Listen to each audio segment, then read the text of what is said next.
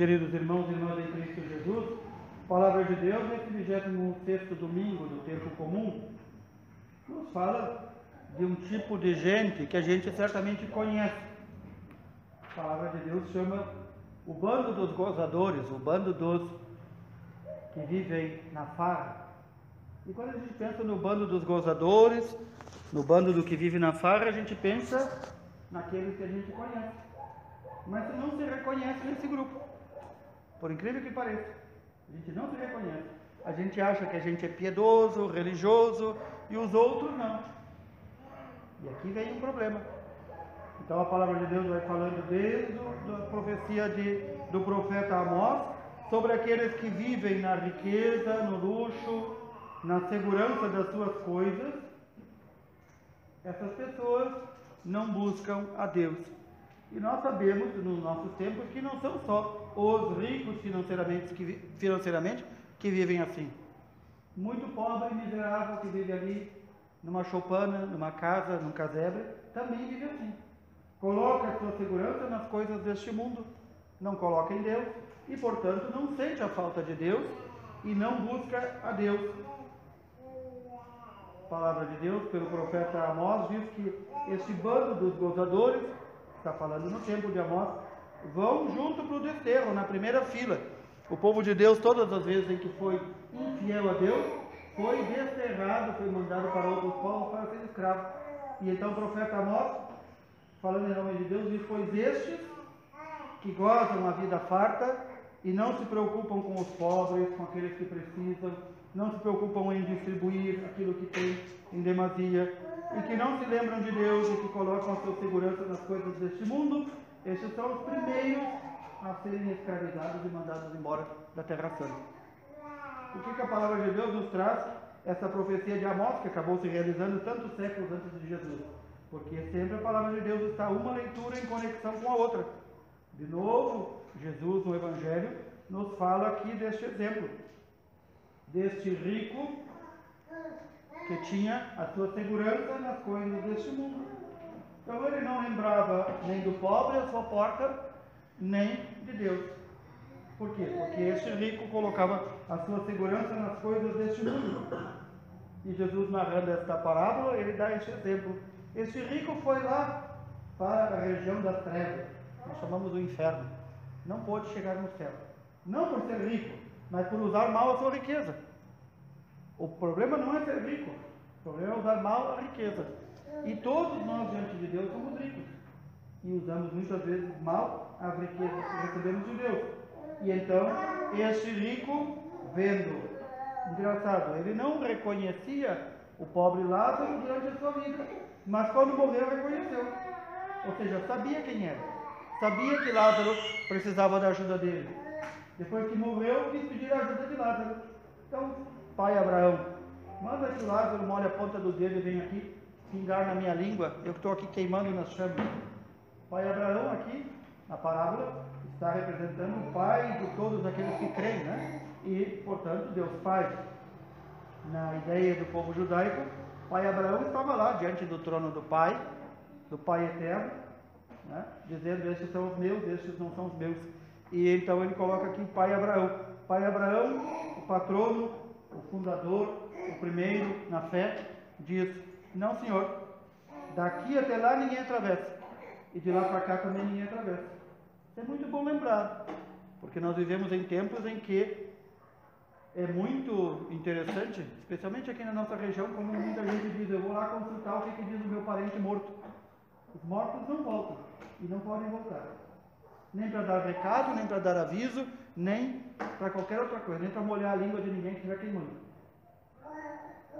Isso é importante sabermos. A nossa fé diz que há uma única vida aqui nessa terra e depois prestaremos contas.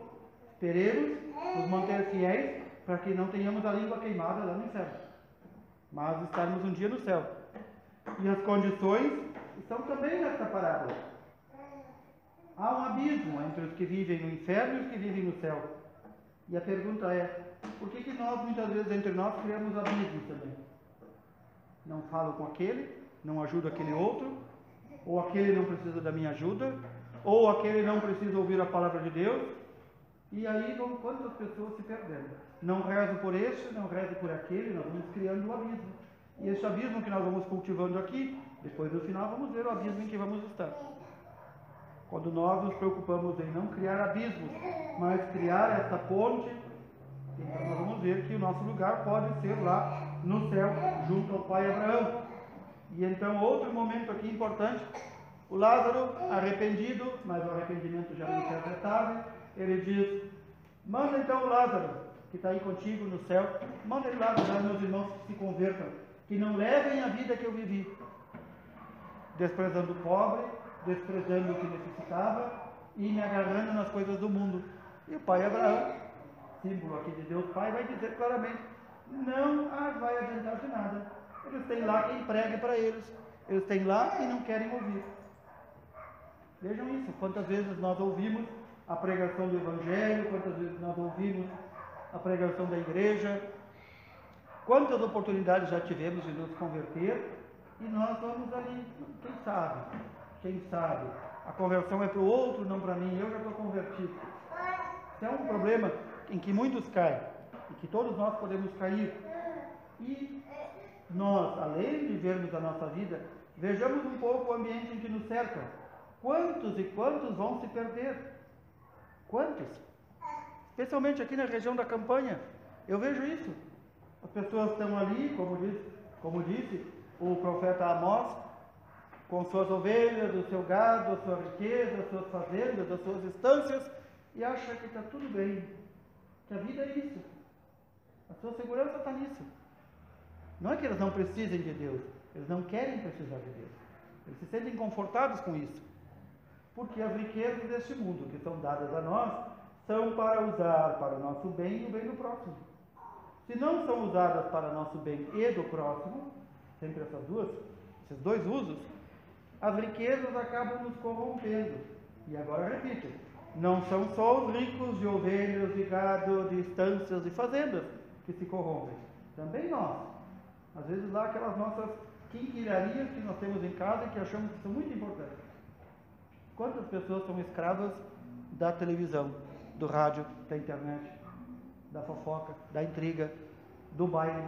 Quantos escravos? E que nunca sentem na sua vida a necessidade de Deus. Claro, porque as riquezas, os gozos, os prazeres deste mundo já tomaram conta da sua vida. E então, qual é o caminho dessas pessoas se não se converterem? Qual é o nosso caminho se nós não nos convertermos? É não chegarmos lá no paraíso. É também termos lá nossa linguinha queimada no fogo do inferno. Porque nós nos apegamos às coisas deste mundo.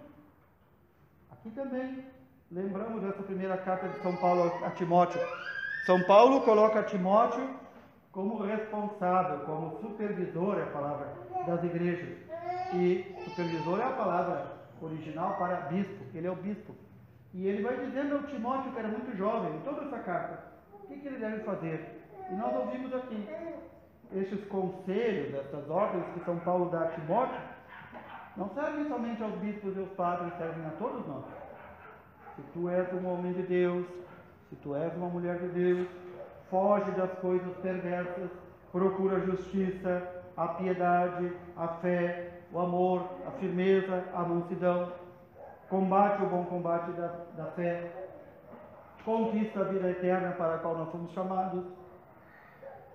Nós que diante dos outros professamos ser cristãos, então vivamos como cristãos diante de Deus, diante dos homens, dar bom testemunho da verdade, guardar a fé que recebemos de forma íntegra, sem mancha, para que um dia, no tempo oportuno, quando voltar o Cristo, ele possa nos reconhecer como pertencentes a Ele. É tão simples isso.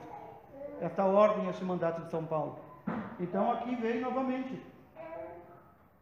Sempre o Evangelho nos lembra da vigilância. Vigiarmos a nossa vida. Vigiarmos a nossa vida.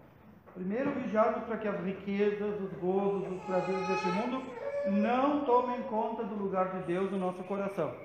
Segundo, vigiar para manter firme e íntegra a fé que recebemos. Nós queremos neste domingo pedir ao Senhor que nos dê essa graça de permanecermos fiéis e perseverantes na fé até o dia da manifestação do Senhor. Louvado seja nosso Senhor Jesus Cristo. Para sempre seja louvado.